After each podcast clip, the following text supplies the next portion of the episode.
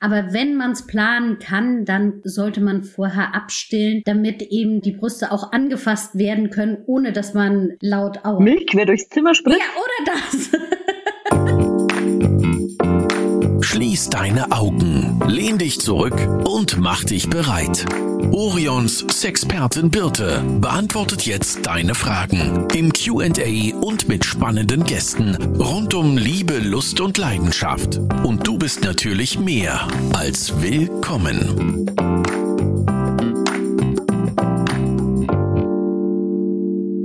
Servus und moin moin nach Bayern. Guten Morgen. Guten Morgen. Auf der anderen Leitung habe ich Mösi aka Pink Persian Unicorn. Ich denke, die meisten von euch kennen Mösi. Ich kenne Mösi auch schon jetzt, ich glaube, seit drei, vier Jahren? Drei Jahre? Drei Jahre, glaube ich schon, oder? Könnte hinkommen. Ja, könnte hinkommen. Wir arbeiten nämlich ganz oft mit Mösi zusammen und warum wir sie heute eingeladen haben zu dieser Podcast-Folge ist, dass Mösi im kurz vor, vor der Geburt steht ihres zweiten Kindes. Sie ist höchst schwanger und wir haben sozusagen den letzten Termin wahrgenommen, bevor es wahrscheinlich schon bald in die Klinik geht. Und wir wollen ähm, mit Mösi über Sex und die Schwangerschaft und vor allen Dingen auch Sex nach der Geburt reden. Wenn ich jetzt dann komische Geräusche mache, dann liege ich in den Wehen. genau, dann geht's so Dann machen wir einfach weiter. Dann machen wir einfach weiter, denn ähm, Live-Übertragung aus dem ähm, Kreissaal raus. genau. In wie, wie vielte Woche bist du jetzt? Weißt du sowas? Ja, heute 37. Yeah. Also jetzt noch vier Wochen. Vier Wochen und dann geht's endlich los. Und es ist ja dein zweites Kind. Du hast mhm. ja schon einen Sohn. Und äh, deswegen weißt du sicherlich auch noch ganz genau, wie es äh, nach der Geburt war, wie weit man da äh, Lust oder nicht Lust hatte. Aber darüber ja. reden wir, ja genau. Ich würde mal sagen, darüber reden wir am Ende, weil das die Sache ist, die nicht ganz so naja, aufregend toll ist. Einmal ganz kurz vorneweg, was vielleicht für dich auch sehr ungewohnt ist. Hier beim Podcast dürfen wir Sachen wie Sex, Penis, Vagina, wir dürfen das alles hier sagen. Das ist nicht oh. Instagram. Ja, das ist total ungewohnt. Also darf ich dich jetzt auch endlich beleidigen und dich beschimpfen? Darfst du endlich alles machen? Unzensiert heute, Birte, das ist schön. Ja, das ist echt Wie im wahren schön. Leben. Genau, endlich mal wieder ähm, die Worte so aussprechen, wie sie sind. Also kommen wir doch erstmal zum Sex äh, während der Schwangerschaft. Kannst du sagen, wie war so deine Lustkurve? War die durch die alle drei Trimester gleich durch oder hat sich da was verändert bei dir? Also man kann ganz klar sagen, wann das dritte Trimester angefangen hat. ähm, die ersten beiden, also im ersten Trimester war ich persönlich ziemlich müde. Mir war auch häufiger mal ein bisschen übel. Mhm. Und ähm, muss aber trotzdem sagen, ja, habe mich jetzt auch nicht so davon abgehalten. Im zweiten Trimester ging es dann richtig rund.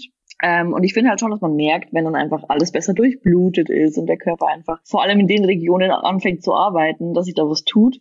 Ja. Und ähm, sehr zur Freude natürlich meines Mannes. ähm, aber jetzt im dritten Trimester, du bist halt einfach wie so ein Käfer, der auf dem Rücken liegt und nicht mehr hochkommt. Ja. Also allein an der Beweglichkeit scheitert's, an der Kondition. Also die war ja vorher schon nicht vorhanden. Ich bin jetzt nicht der sportlichste Typ. Aber jetzt ist es halt wirklich so, als hätte ich einen Medizinball verschluckt. Liege da auf dem Rücken und ich fühle mich halt, also ich fühle mich wunderschön. Aber ich weiß auch, wie erbärmlich das aussehen muss in dem Moment, wenn du da auf deinem Bett liegst, auf dem Rücken und einfach zappelst und nicht mehr hochkommst. Ihn stört zum Glück nicht. Also ich habe ein Exemplar erwischt, das, das tatsächlich sogar eher, ja, sich freut, dass ich schwanger bin, der auch wirklich alles genießt, ähm, das optisch auch ansprechend findet und so weiter. Es gibt natürlich auch Männer, die da ganz anders ge äh, gepolt sind. Äh, meiner findet es toll. Man muss auch einfach sagen, du bist eine so wunderhübsche Schwangere. Also du, dein, dein Glow strahlt nicht nur übers, äh, über Instagram, sondern ich äh, war ja, ein Glück ähm, konnte ich dich ja letzte Woche noch live sehen vor deiner Geburt und es ist auch ähm, in Natura, du strahlst so einen wunderschönen Schwangerschaftsglow aus. Es ist sehr lieb. Aber es ist auch eine Podcast-Folge. Keiner kann das Gegenteil beweisen hier. Stimmt. Dankeschön. Aber also ich kann schon verstehen, dass man so, also gerade so im zweiten Trimester find, fand ich immer, dass man so richtig in seinem Höhepunkt war. Alles war so straff und man war so, so weiblich und so, ja, hat ihn total gestrahlt. Und im dritten Trimester ähm, hat man das auch noch getan, aber wie du schon sagtest, man ist nicht mehr so langatmig und ähm, es ist alles schon sehr beschwerlich und wie gesagt, es funktioniert alles, solange man einfach auf dem Rücken liegt, aber dann kommt man da aus dieser Position ja nie wieder raus. Ja, richtig. Richtig, also auf Rücken legen ist nicht das Problem, aber dann wieder hochkommen. ähm, es ist einfach, ja, wie du sagst, also die, die Langatmigkeit. Ich merke auch beim Sprechen, dass ich teilweise wirklich nach Luft ringe und dann denkst du dir halt auch, wow, also wie erotisch kann, kann es jetzt sein für den anderen? Ja. Auch wenn du vielleicht in dem Moment Lust empfindest, oder denkst dir halt auch automatisch, oh Gott, der denkt, ja, also ich habe wirklich einen Marathon gelaufen. Er macht die ganze Arbeit, aber du keuchst. Also das ist halt, ne, es ist ein bisschen affig. Aber ja, ja. kann man jetzt drüber lachen und einfach weiter genießen oder es dann bleiben lassen. Aber ja, es soll ja Wehen einleiten auch, ne? Ja, wobei das, also ähm, die Kontraktion von dem, also die man halt während eines Orgasmus hat und ähm, wo sich die Bauchdecke eben auch anspannt, die können eben Wehen fördernd sein, aber auch nur wirklich, wenn das Baby bereit ist. Also äh, man muss sich da keine Gedanken machen, dass äh, man das sagt, oh, deswegen sollte ich in der Schwangerschaft keinen äh, Sex haben, weil nur wenn das Baby wirklich bereit ist, damit kannst du sozusagen den letzten Kick geben. Wenn das Baby aber sagt, entschuldige, ich möchte hier noch vier Wochen drinne bleiben, dann kannst du so viel Orgasmen hintereinander haben, dann wird es auch nicht kommen. aber kannst es trotzdem versuchen. Ich versuch's, ich versuch's trotzdem. Ich mache eine Studie. ja, genau. Mach mal eine Studie. Viele Männer, weiß ich auch, die haben ja schon auch während der Schwangerschaft Angst mit ihrer Frau zu schlafen, weil sie eben Angst haben, dass der Penis ähm, sozusagen beim Kind vorne anklopft. Da möchte ich einmal ganz kurz anatomisch ist das nicht möglich. Also egal wie lang er ist, nein, ihr kommt da nicht ran, weil dazwischen ist nämlich der Muttermund. Der verschließt das Ganze. Also ihr könnt nicht beim Kind anklopfen. Nur mal so vorneweg. Und ähm, den, den Orgasmus, den man dann als Frau hat, den nimmt das Kind schon wahr, aber für das, das ist für das Kind wie so eine leichte Massage, also auch angenehm. Deswegen ist es manchmal so, dass nach dem Sex ähm, das Kind sich ähm, wohlig bewegt, weil es eben gerade schön massiert worden ist. Das ist, glaube ich, einfach eine Kopfsache. Man darf da gar nicht so viel drüber nachdenken. Also wenn man, wenn man möchte, wenn man Lust hat auf seinen Partner, dann sollte man einfach ganz normal weitermachen. Und da jetzt gar nicht so viel drüber nachdenken. Ich glaube, kein Kind der Welt und irgendein Trauma davon getragen, dass die Eltern noch sexuell aktiv waren in der Schwangerschaft. Also, nein. Glaube ich, ein Kopfding einfach. Das denke ich auch. Ja, dann kommen wir mal zu dem Thema Sex nach der Geburt. Ja. Also. ja. Äh, man, willst, du, willst du anfangen? Wenn du anfangen möchtest, möchte ich äh, dir jetzt nicht zuvorkommen, aber es ist auf jeden Fall so, dass ich da auf jeden Fall was zu sagen habe dazu, ja. Aber fang gerne an. Ja, also ähm, ich weiß es auch bei mir. Ich habe ja auch zwei Kinder. Ah, das ist erstmal, also obwohl ich einen Kaiserschnitt hatte, also sprich jetzt direkt kein Dammriss oder Dammschnitt oder ähnliches. Ich hatte natürlich die Kaiserschnittnarbe, aber ähm, du bist in einer anderen Welt danach. Also rein körperlich ist es so, dass du eigentlich nach circa sechs Wochen wieder bereit wärst. Aber da spielt ja so viel anderes. Deine Hormone, die diese Stimmungsschwankungen nach der Geburt. Auf einmal hast du nach der Geburt ganz schnell einen anderen Hormonhaushalt und damit sollst du erstmal klarkommen. Und dann hast du dieses winzig kleine Baby, um das du dich kümmern musst. Also bei mir hat es echt lange gedauert, bis ich auch vom Kopf her wieder bereit war. Okay. Wie war es bei dir? Also, ja, nee, also bei mir war es eigentlich tatsächlich andersrum, aber nicht, weil ich sexuellen Notstand hatte, sondern weil ich mir diese Partnerschaft zurückgewünscht habe. Also mhm. nicht, dass ich mir das Kind weggewünscht hätte, nein, im Gegenteil. Aber ich habe ähm, gemerkt, wie sehr ich meinen Mann vermisse. Ja. Und bei mir ging es eigentlich nicht darum, jetzt unbedingt Sex zu haben, weil ich ähm, Lust auf Sex hatte, sondern einfach, weil ich meinen Partner vermisst habe. Und natürlich, also ich muss auch dazu sagen, ähm, ich bin, was Schwangerschaft, also beziehungsweise Geburtsverletzungen angeht, sehr glimpflich davon gekommen. Ich habe zwar spontan äh, auf natürliche Art und Weise entbunden, aber das Kind war sehr gnädig und ähm, es ging kaum was kaputt. Ich bin schon ein bisschen genäht worden auch, aber wirklich nur minimal. Und von dem her ist auch dieser ganze Heilungsprozess eigentlich ganz gut vorangegangen und auch das Wochenbett hat sich jetzt nicht so ewig gezogen. Also es war ja. jetzt nicht, ich glaube, es war vielleicht so nach drei Wochen vorbei oder so ja. ganzen mit den Blutungen. Und ja, natürlich. Da wollte ich einmal ganz kurz hm? nochmal was sagen, weil viele sagen nämlich, dass man ja während des Wochenflusses keinen Sex haben darf. Man, wenn man bereit dazu ist, dann kann man auch dann Sex haben. Man muss nur darauf achten, dass man dann bitte Kondome benutzt, damit eben keine Bakterien oder Infektionen ähm, in die Vagina kommen. Ansonsten, wenn man Bock drauf hat, go for it.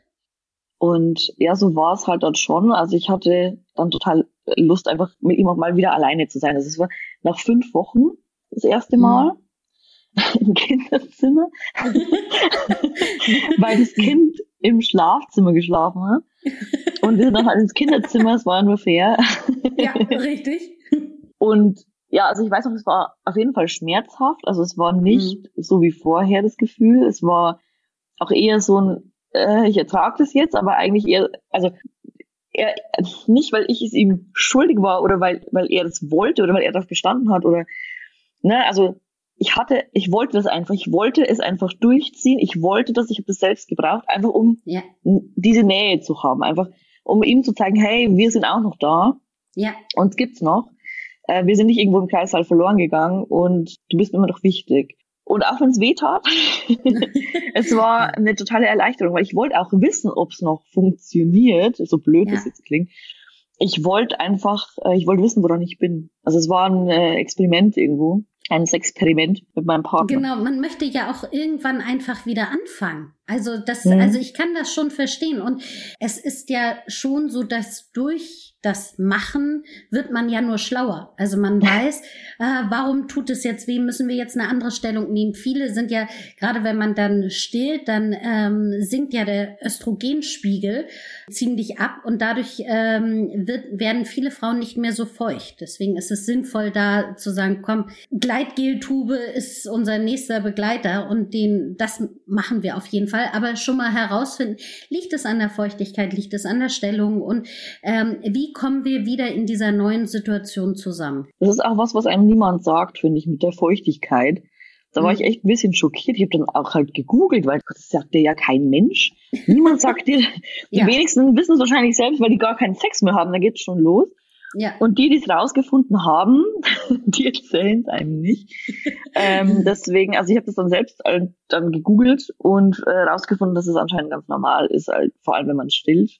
Und natürlich, genau. ja, man weiß ja dann, wie man sich hilft. Und äh, Gleitgel ist dann auf jeden Fall ein treuester Freund. Ja. Aber auch sowas wie jetzt zum Beispiel äh, eine, ich habe ja bei Instagram auch einen Fragensticker ge äh, gestellt, äh, wo die Leute auch die Gelegenheit hatten, was reinzuschreiben. Und jemand hat auch geschrieben, die Brüste waren vorher erogene Zone. Und plötzlich ist es so, okay, also die untere Hälfte meines Körpers gehört dir, die obere Hälfte meines Körpers, vor allem die Brüste, die halt auch natürlich sau wehtun. Ja ähm, wenn man Milcheinschuss hat, die dürfen halt überhaupt nicht mit einbezogen werden. Also du bist dann irgendwie nur noch so zu teilen verfügbar.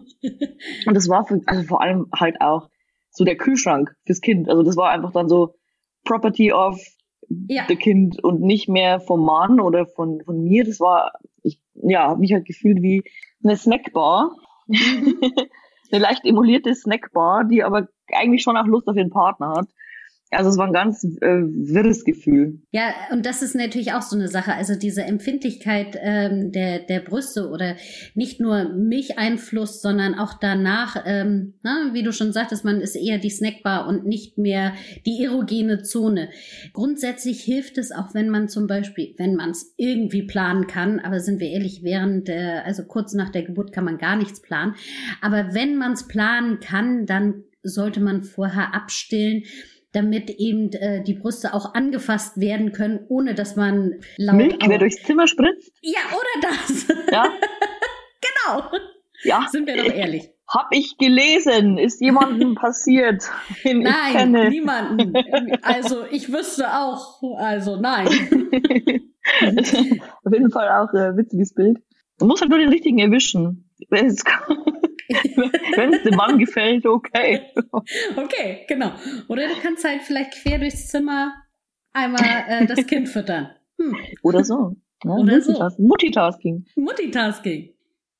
Ja, aber man muss natürlich auch sagen, dass es ja auch für die Väter nicht ganz so einfach ist. Also für die hat sich ja auch so ein bisschen was erzählt, verändert. Also ich will jetzt nicht sagen, dass Väter jetzt so ein Geburtstrauma haben, aber vor ein paar Wochen kam aus der Vagina noch ihr Kind und jetzt dürfen sie wieder rein. Ist ja auch eine Umstellung im Kopf. ja, durchaus. Ja, also man darf den Männern das natürlich nicht übel nehmen, wenn die eine Weile brauchen, um das Ganze zu verarbeiten. Es kommt natürlich auch immer darauf an, wie die Geburt verlief. Aber es gibt mhm. ja wirklich sehr traumatische Geburten, die natürlich dann auch emotional Spuren hinterlassen, sowohl jetzt bei der Frau als auch beim Mann. Es kommt immer auf die individuelle Situation an. Ich kann jetzt nur von mir sprechen und toi, toi, toi. Es lief alles wirklich sehr, sehr gut und sehr schnell ab und ohne groß Schäden. Und ich habe auch noch dazu einen Mann, der da sehr, ja, ich will jetzt nicht sagen abgeblüht ist, aber den stört sowas nicht. Der sieht die Natürlichkeit dahinter, der sieht ja. die Normalität dahinter und kann dann auch gegebenenfalls vielleicht mal ein bisschen negative Impressionen ganz gut ausblenden von dem her. Aber es gibt mit Sicherheit auch die andere Seite. Und ja, dauert halt dann natürlich ein bisschen. Und was natürlich auch bei euch so ist und was extrem wichtig ist, die Kommunikation. Also mhm. von beiden Seiten. Also zum einen, warum ist man eventuell noch nicht bereit? Warum ist man wieder bereit? Also, und das ist ja egal von welcher Seite. Also sei es jetzt, dass du sagtest, ich wollte wieder ähm, Sex, weil ich diese Nähe wieder haben wollte. Auch das ist ja etwas, was man einfach auch mal kommuniziert und dann weiß der andere Partner ja auch, was los ist. Andersrum genauso, dass auch Männer sagen, du, ähm, total schön hier alles, aber ich hätte mal wieder Lust oder ich habe noch keine Lust, weil ich brauche noch ein bisschen. Also das ist schon, glaube ich, wichtig, dass man sich darüber unterhält. Total, weil wenn man immer nur darauf wartet, dass irgendwas passiert, ohne dass man drüber spricht, dann wartet man vielleicht äh, ein bisschen zu lang. Mhm, genau. Und ähm, ja, irgendwann hat man dann auch Angst davor, der Erste ja. zu sein. Genau.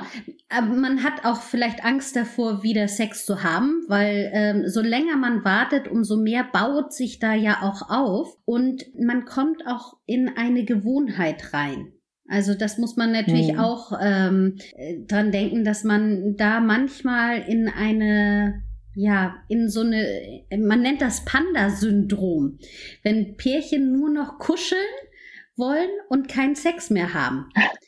Also die, die können dann damit gut leben, dass sie nur noch kuscheln, aber sie haben eben keinen Sex mehr. Und das ist natürlich insofern schade, weil ähm, natürlich auch Orgasmen gut für den Körper sind und natürlich auch ganz andere Glückshormone ähm, freisetzen als jetzt nur kuscheln. Mhm. Absolut. Möchtest du was zum Thema Rückbildung sagen? Ähm, ja, Rückbildung. Also ist natürlich super, super, super wichtig, vor allem wenn man merkt, äh, irgendwas ist anders als vorher, ich habe Schmerzen, es fühlt sich nicht mehr so gut an. Ähm, es ist sowieso einfach wichtig, damit man später keine Probleme bekommt, äh, mit zum Beispiel Inkontinenz und so weiter. Oder wenn man auch eine erneute Schwangerschaft plant, ist es natürlich wichtig, dann auch wieder gut in Schuss zu sein. Aber natürlich auch fürs Sexualleben. Also wenn man da schon merkt, äh, es, es ist einfach nicht wie früher, dann muss man definitiv daran arbeiten. Also es ist nicht zu unterschätzen. Nee, genau. Und also diese Muskeln äh, vom Beckenboden, wie du schon sagtest, also Inkontinenz natürlich, aber auch eine, erneute Schwangerschaft. Aber auch einfach, wenn die gut trainiert sind, dann bringt auch der Sex einfach mehr Spaß.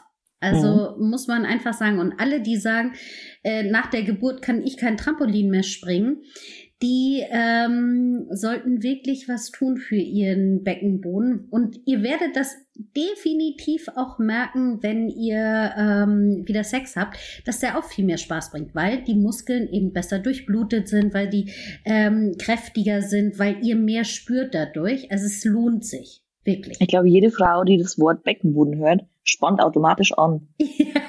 Also ich sitze jetzt gerade da und, und, und mache so ein bisschen so Übungen.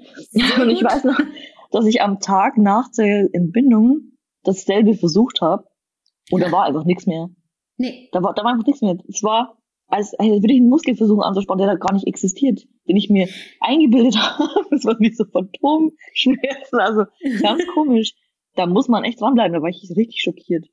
Ja, aber da muss man sich natürlich auch vorstellen, also der gesamte Beckenboden ist extrem weich geworden durch die Geburt, weil da soll ja ein ganzes Kind durch, durch den Kanal. Und da hilft es nicht, wenn man angespannt ist, sondern da muss alles recht weich und locker sein.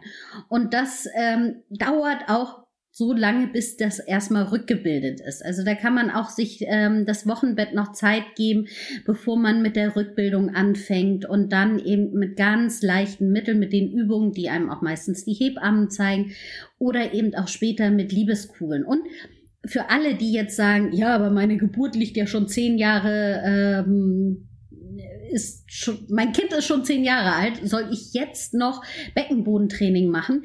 Ja, den kann man, diesen Muskel kann man jederzeit trainieren. Man kann ja auch Popomuskeln ähm, wieder trainieren oder Armmuskeln. Mhm. Könnte man ja. Jetzt jetzt genau. nicht unter Druck, ja.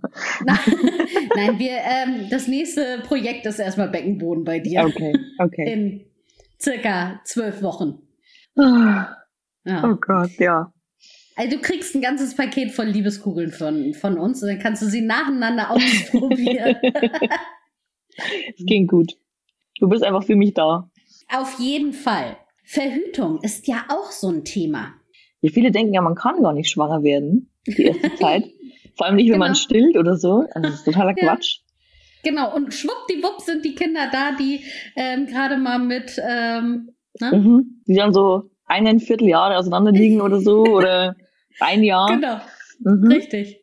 Genau, ja, man kann durchaus natürlich äh, nach wie vor schwanger werden, sobald das Kind draußen ist. Kommt natürlich darauf an, wann, äh, also es gibt ja Frauen, die bekommen ja den ersten Eisprung nach der Entbindung da gar nicht mit, weil der ganze Körper mhm. ja sowieso so im Ausnahmezustand ist, dass man die Symptome, die man sonst vielleicht merken würde, das, äh, die gehen dann total unter in dem Moment. Und dann, ja, kann schon mal passieren, dass man dann gleich wieder schwanger wird. Genau, und dann denken die meisten, naja, ab der ersten Periode. Aber man hat natürlich vorher schon seinen Eisprung. Also das Richtig. muss man sich ja, ähm, das fängt ja nicht, der neue Zyklus fängt dann ja nicht an, sondern es war ja schon ein Zyklus davor. Mhm. Also ähm, insofern Obacht mit ähm, ohne Verhütung direkt danach ne, Sex haben, man könnte wieder schwanger werden. Ähm, es ist ja jetzt nicht so einfach, weil einige Hormonpräparate eben auch in die Muttermilch übergehen. Also wer stillen möchte oder wer stillt, muss da auch vorsichtig sein. Also in der ersten Zeit sind natürlich sowas wie Kondome und Diaphragma, was ich übrigens total unterschätzt finde. Also das Thema Diaphragma, Diaphragma wird, ja, das ist ähm, ein Thema, was total unterschätzt wird und finde ich sehr schade. Also gerne informiert euch auch darüber bei eurem Frauenarzt, eurer Frauenärztin. Aber das sind die zwei Sachen, die am einfachsten und besten direkt nach der Geburt sind.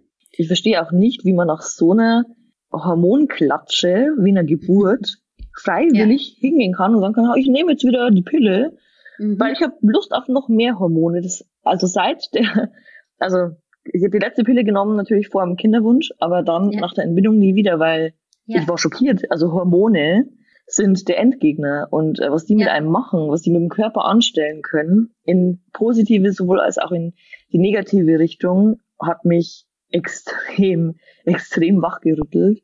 Und also Pille ist nie wieder eine Option. Nie wieder. Ja, Finde ich sehr vernünftig und ich bin ja auch ähm, jemand, der die Pille sehr kritisch betrachtet. Wer jetzt von euch da draußen sagt, aber für mich ist die Pille super, nach der Geburt, während, wenn ihr stillt, dann benutzt jedenfalls die Mini-Pille, weil da eben ähm, nicht so oder die Hormone eben nicht in die Muttermilch übergehen können. Aber da muss man natürlich auch so ähm, sich sicher sein, dass man die wirklich immer zum exakt gleichen Zeitpunkt einnehmen kann, wäre für mich äh, nicht möglich. Ich Absolut nein. Nein. nein. du auch nicht, ne? Nee. Nee. Dann gibt es natürlich auch noch die normale Spirale, ähm, also die Kupferspirale, die ist unproblematisch im Hinblick auf, auf Hormone. Aber zum einen ist es so, dass der Uterus äh, also wirklich vollständig zurückgebildet werden muss. Und man muss sich natürlich auch da bewusst sein, dass man einen Fremdkörper freiwillig in sich trägt. Ich hatte also, die. Und ich hatte die nicht lange. Mhm, das war genau. jedes Mal ähm, am ersten Tag der Periode habe ich echt gedacht, ich kriege noch ein Kind. Es waren, mhm. also ich weiß ja, wie Eröffnungswehen sich anfühlen. Und das war einfach dasselbe Gefühl. Ja. Ich glaube, mein Körper hat versucht, diese Spirale zu gebären. Ja. ähm, er macht manchmal komische Dinge, so ist er halt. Mhm. Aber ich mhm. lag da teilweise, ich war irgendwann mal irgendwo einkaufen. Ich lag da in diesem Laden auf dem Boden. Ich oh konnte nicht mehr aufstehen. Ich hatte derartige Schmerzen. Ich hatte extra die Kupferspirale, weil ich eben nichts mehr mit Hormonen wollte. Ja. Ich habe dann auch meine, in der Elternzeit, äh, wir wissen alle, dass man da jetzt äh, finanziell nicht unbedingt so super liquide ist. Mhm. Halt irgendwie, was waren das? Zwei, zwei oder 400 Euro, ich weiß es ja, nicht genau. mehr genau. Ich glaube 400 Euro, ja. 400, ja. Ich glaube, ich habe es mhm. zweimal bezahlt sogar. 400 Euro waren eine Stange Geld. Ja. Ähm, und ich habe mir das sehr viel davon erhofft und dann habe ich die halt wirklich nach ein paar Wochen wieder rausnehmen lassen. Ja und dann einfach auch dankend auf Verhütung mhm. verzichtet. Also ja. auf, auf eine bequeme Art von Verhütung, sage ich jetzt mal. Ich finde natürlich Kondome einfach irgendwo ja. ein Stück weit, aber na, dieses Gefriemel, wir müssen da, wir wissen alle, wie, wie Kondome funktionieren. Und ähm, was halt der Nachteil ist, man muss immer gucken, ist das Ding noch ganz?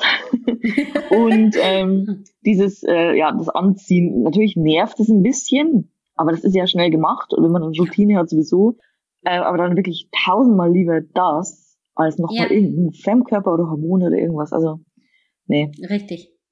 Und wer, ähm, wer jetzt sagt, oh, ich habe aber vorher schon total super mit ähm, Temperaturmessmethode oder ähnlichen verhütet, da sollte man nach der Geburt auch vorsichtig sein, weil der Körper echt noch ein bisschen braucht, um sich wieder einzustellen, um wirklich sicher zu sein, wie der neue Zyklus ist. Also da sollte man sich ein bisschen Zeit nehmen. Ansonsten wird man halt ganz schnell wieder schwanger. Und kann ja auch schön sein. kann auch schön sein und kann auch gewollt sein. Also deswegen ne, möchte ich jetzt gar nicht, ähm, gar nicht sagen. Aber ähm, wer verhüten möchte, der sollte sich wirklich noch vorher am besten mit der Frauenärztin, dem Frauenarzt unterhalten.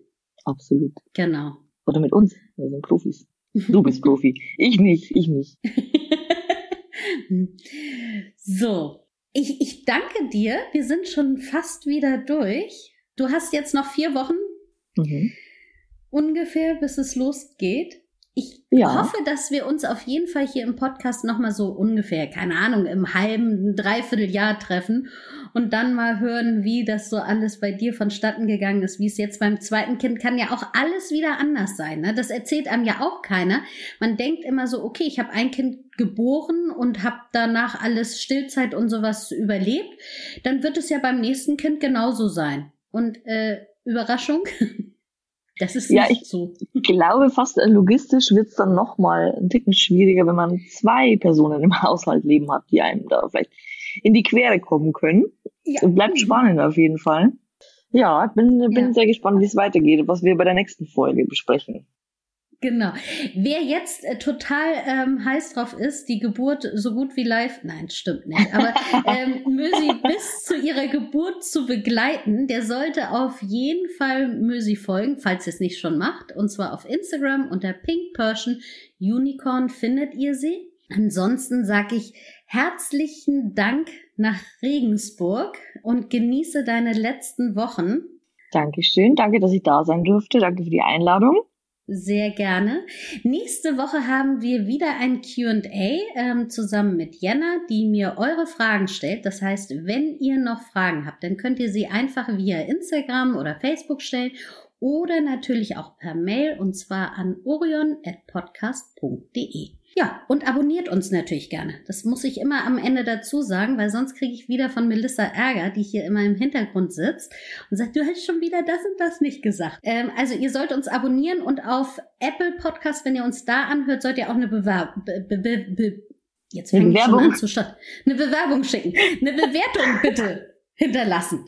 So, das war's für heute. Ich freue mich auf euch auf nächste Woche. Tschüss. Tschüss. Das war Willkommen, dein Orion-Podcast mit Sexpertin Birte. Du willst nächste Woche wiederkommen? Dann abonniere uns gerne auf der Podcast-Plattform deiner Wahl.